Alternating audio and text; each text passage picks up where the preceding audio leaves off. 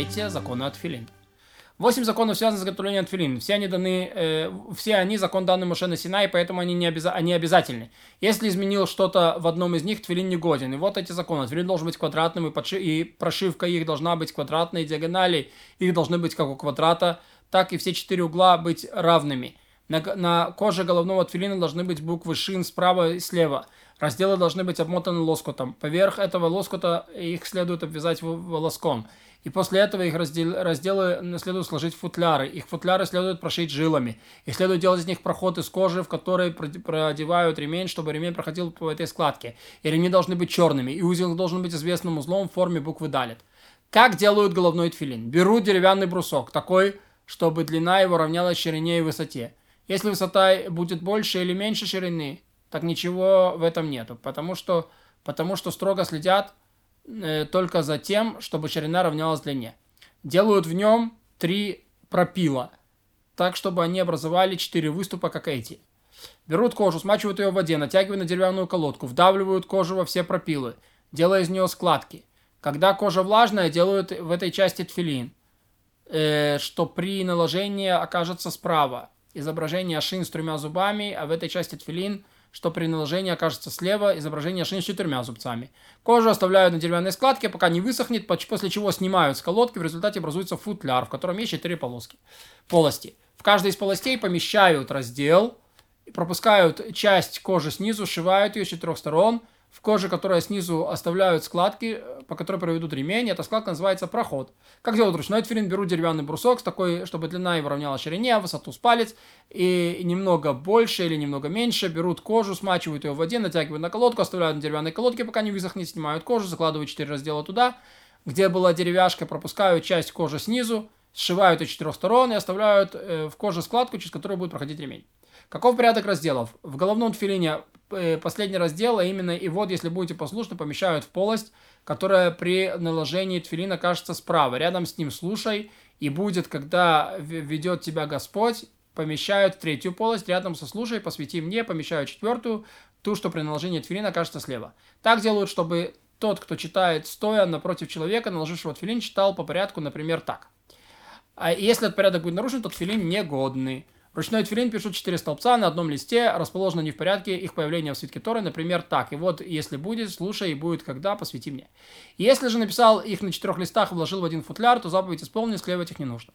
Когда сворачиваются разделы, неважно для головного или для ручного тфилина, сворачивают их от начала к концу, а от конца к началу, чтобы при разворачивании каждый раздел читался от конца, от начала к концу. Когда э, э, разделы вкладывают в футляр, их оборачивают лоскутом а поверх него волоском, а, а потом вкладывают их в футляры. Этот волосок должен быть шерсть, шерстинкой чистого домашнего или дикого животного, пусть даже падали, или полудохлого животного, и уже принято, что во всем народе обрачивают шерстинкой из телячьего хвоста.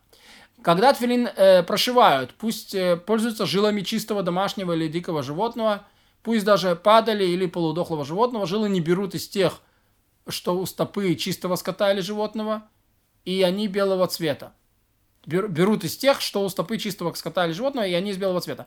Если они жесткие, то их делают мягкими, разбивая камнем или подобным образом, пока не станут они как лен. Их прядут и сучат.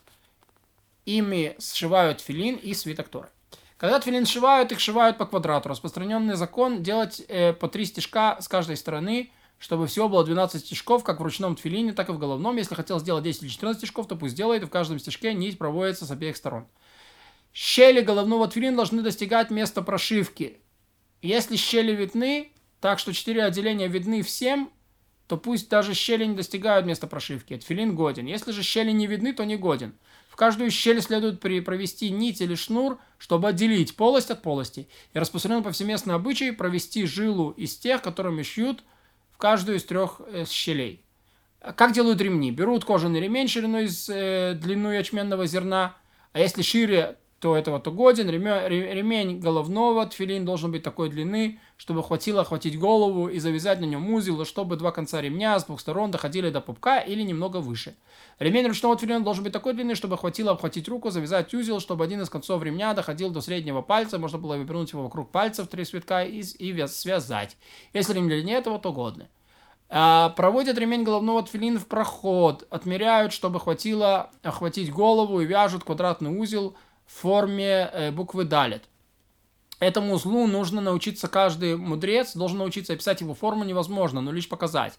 И, как, и также на ручном тфилине вяжут узел подобной букве ют, и ремень ручного тфилина должен свободно ходить в петле, узла, чтобы могли расширить или сузить его, ее, когда повязывают на руку. Э, ремни как головного, так и ручного тфилина с внешней стороны черные, и это закон, полученный Муше на Гресиной. Обратная же сторона ремня, та, что внутри, если будет зеленый или белый, то, времен, то ремень годен. А красный пусть не делают, вдруг перевернется ремень, это позор для человека. Обратная сторона ремня должна быть цвета покрывающей кожи или зеленая, зеленая, если белая, белая, красивая, если будет черным и футляр весь ремень. Кожа, которой покрыты тфилин, из которой делают ремни, это кожа чистых домашних и диких животных или птиц, даже если это падаль или задрано.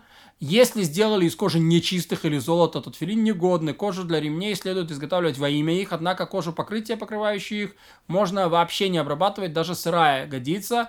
И во многих краях принято делать покрытие из необработанных кож.